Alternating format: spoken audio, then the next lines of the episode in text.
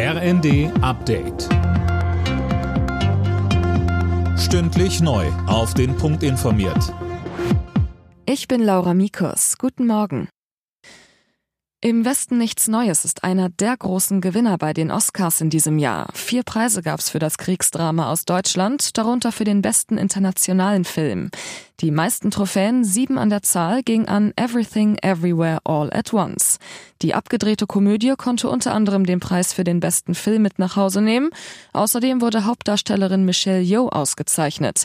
Den Hauptdarsteller-Oscar bekam Brandon Fraser für seine Rolle in The Whale. Berlin, Hamburg, Bremen und Hannover. An diesen vier Flughäfen hat Verdi heute das Sicherheitspersonal zum Warnstreik aufgerufen. Die Gewerkschaft will damit den Druck im Tarifkonflikt erhöhen.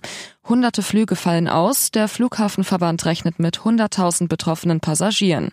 Die Hamburger Flughafensprecherin Janette Niemeyer. Wir raten allen Passagieren, dass sie sich auf dem Laufenden halten bezüglich ihres Flugstatus. Sie sollten sich bei Stornierungen, bei Flugumbuchungen oder auch bei Streichungen direkt an ihre Airline wenden und sich wirklich auf dem Laufenden halten auf unserer Website. Nach der Pandemie will der Deutsche Olympische Sportbund wieder mehr Menschen für den Vereinssport begeistern. Unter anderem mit 150.000 sogenannten Sportvereinschecks, eine Art Gutschein für eine Vereinsmitgliedschaft.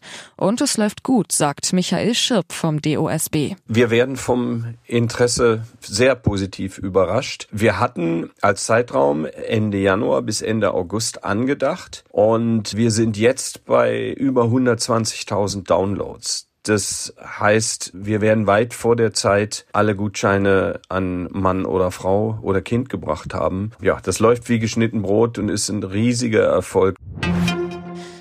Union Berlin hat im Abendspiel der Bundesliga 1 zu 1 in Wolfsburg gespielt. Nach dem Remis steht Union in der Tabelle auf Platz 4. Direkt dahinter kommt der SC Freiburg, der zu Hause mit 2 zu 1 gegen Hoffenheim gewann. Bayer Leverkusen holte in Bremen einen 3 zu 2 Sieg. Alle Nachrichten auf rnd.de